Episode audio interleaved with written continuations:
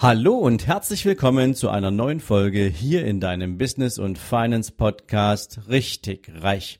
Heute wieder mit einem Impuls für dich rund um das Thema Investment.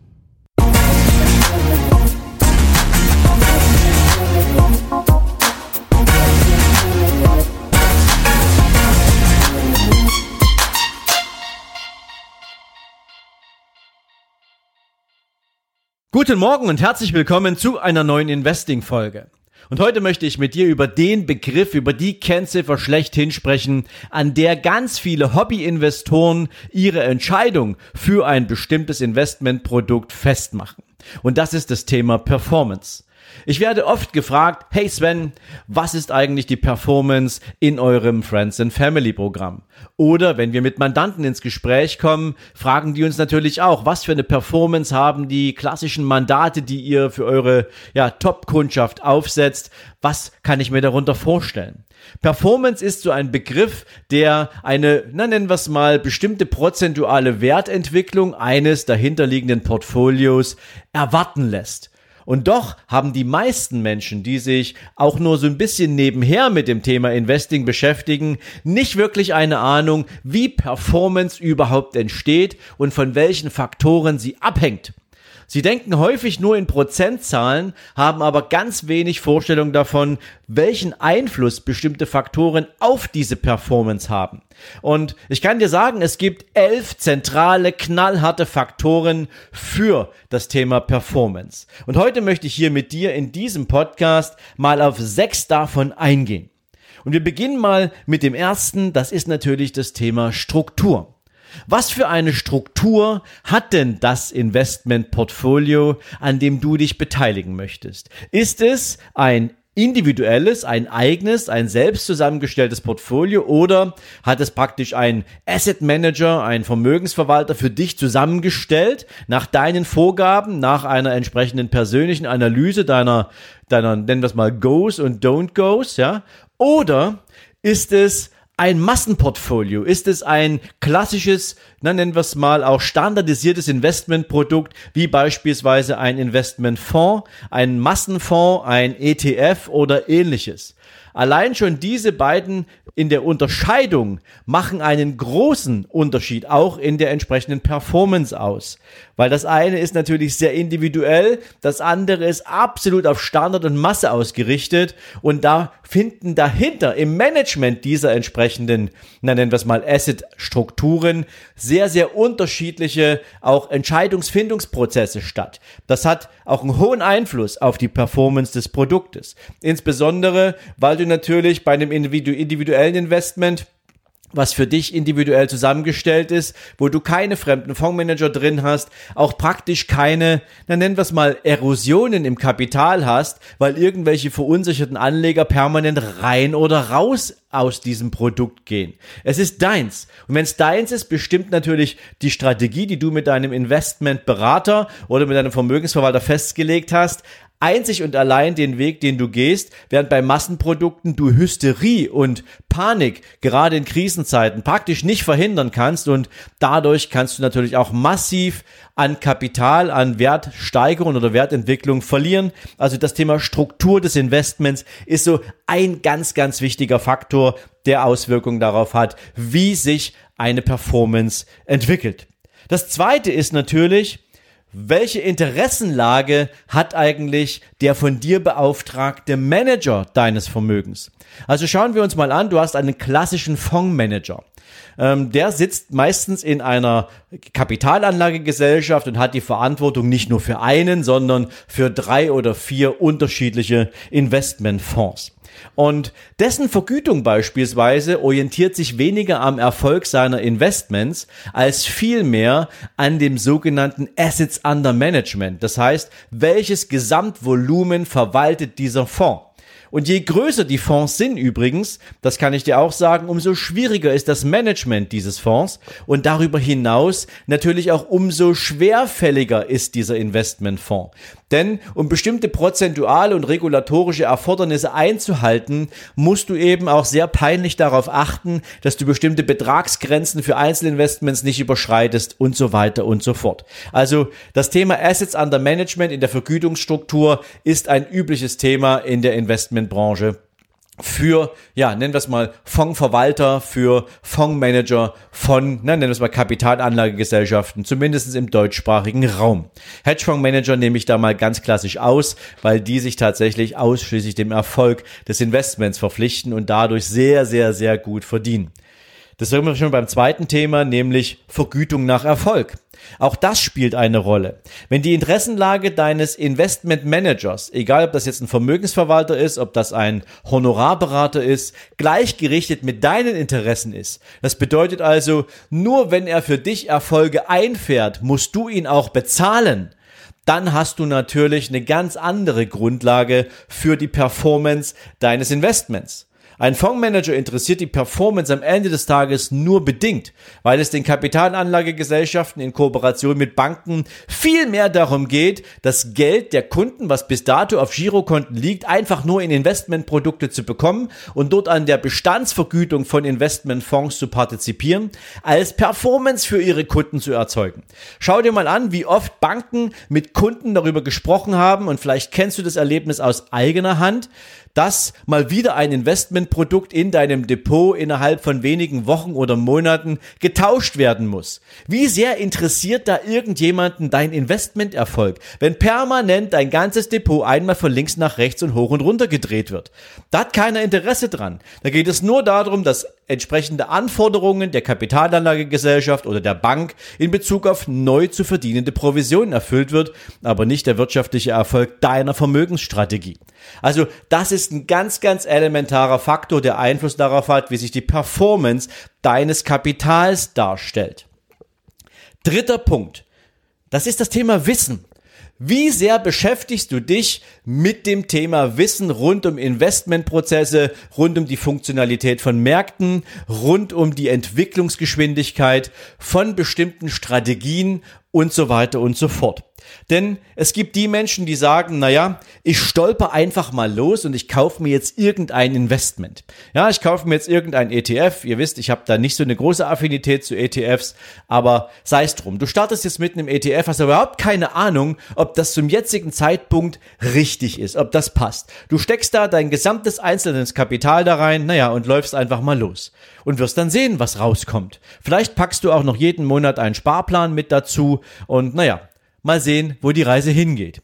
Oder investierst du einfach klug und kalkuliert, weil du dich mit den ganzen Themen vorher mal auseinandergesetzt hast, weil du solche Sachen wie Timing berücksichtigt hast, weil du solche Sachen wie Bewertung von Unternehmen mit berücksichtigt hast, weil dir wichtig ist, was du kaufst, welche Qualität du kaufst und nicht, ob du irgendetwas kaufst, das ist extrem wichtig. Deswegen brauchst du Wissen. Also Wissen ist für dich als Investor, egal ob du die Investmentstrategie später einem Dritten in die Hände gibst, der vertrauensvoll für dich dein Vermögen managen soll, oder ob du es selber machst.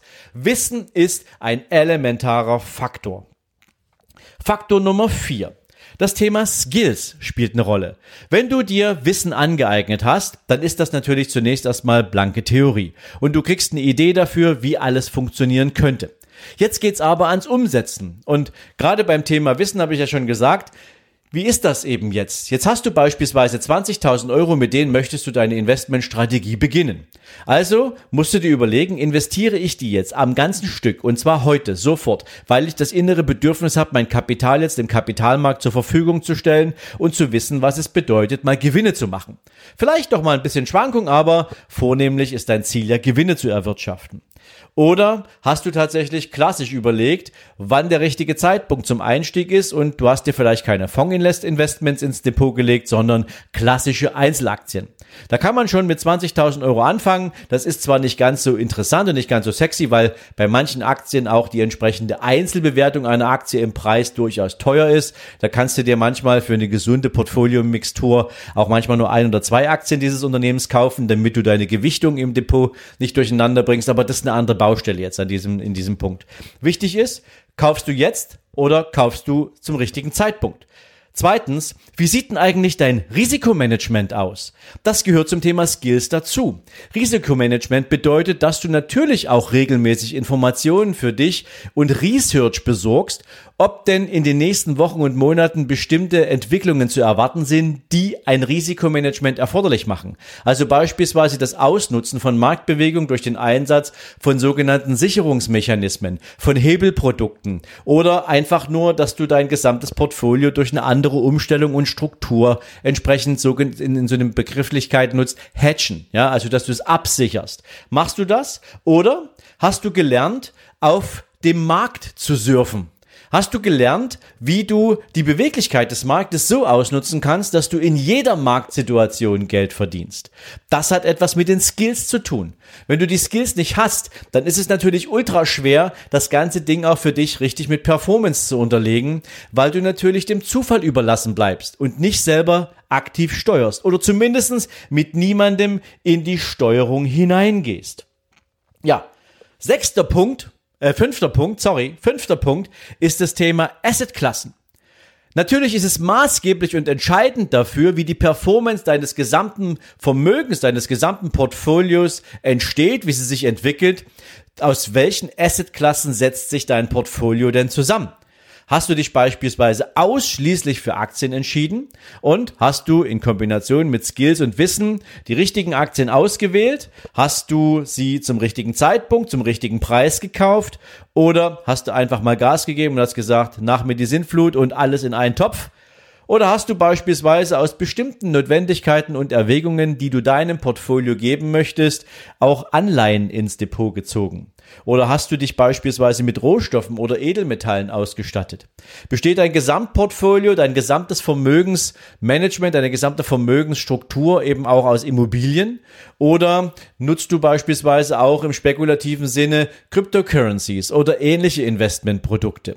Also die Auswahl deines gesamten Investment-Universums nach Assetklassen bestimmt auch deine Gesamtperformance.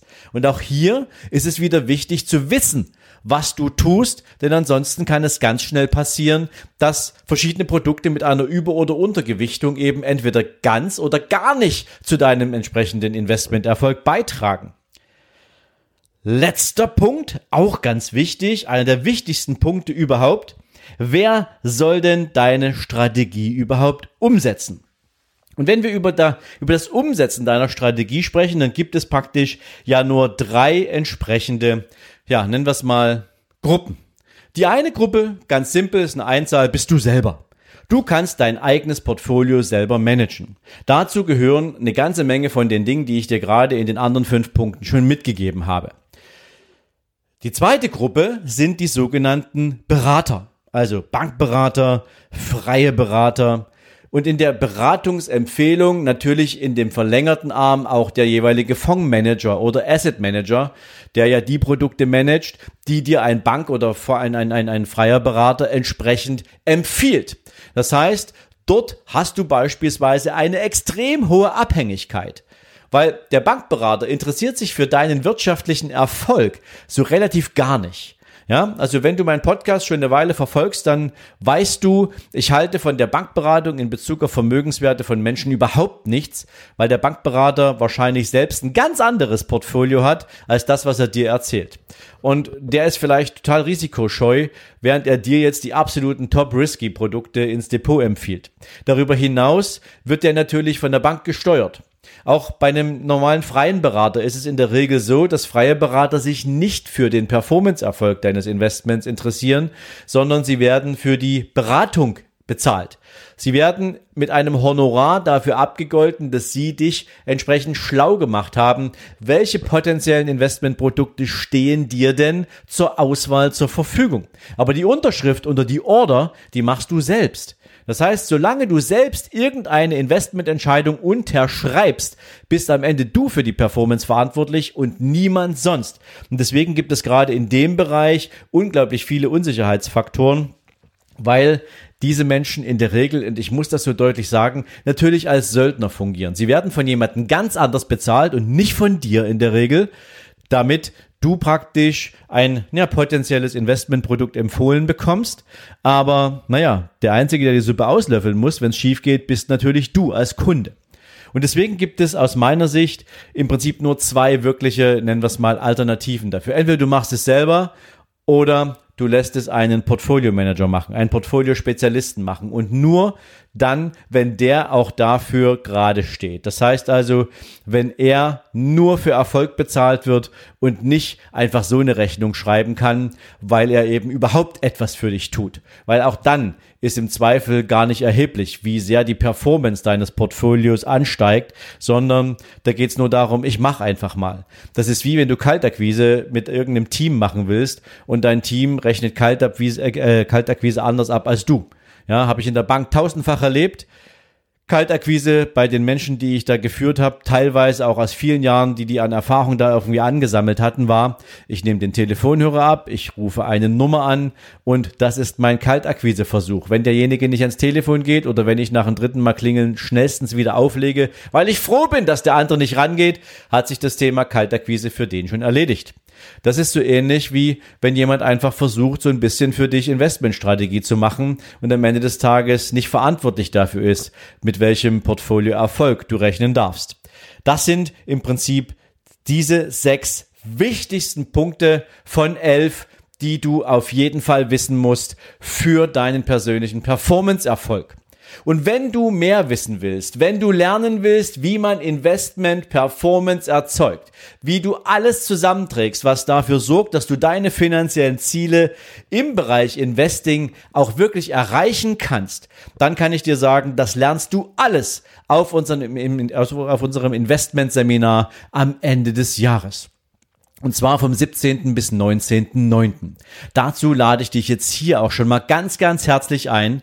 Das andere Seminar ist schon weg. Insofern, das ist der Termin, der wir, den wir in diesem Jahr für dich noch zur Verfügung haben. 17. bis 19.9. Geh also gern, wenn du deine Performance in Bezug auf deine Investmentstrategie sinnvoll und sauber ausrichten willst, wenn du lernen willst, wie man es richtig macht, auf www.sven-lorenz.com slash Seminare und registriere dich da gern für ein Erstgespräch mit einem Mitarbeiter meines Teams für deine mögliche Teilnahme an unserem Investing-Seminar. Wir haben nur noch 65 Plätze zu vergeben, darf ich an dieser Stelle auch sagen. Hat natürlich auch Corona-bedingt seine Auswirkungen in diesem Sinne. Warte also nicht zu lange, um dabei zu sein. Ich wünsche dir jetzt auf jeden Fall einen großartigen Tag, viel Erfolg bei deinen Performance-Entscheidungen und wir hören uns also spätestens nächste Woche Montag wieder in der nächsten Zitate-Folge oder du weißt, wir sehen uns bei YouTube. In diesem Sinne, mach's gut, hab einen schönen Tag. Ciao, ciao.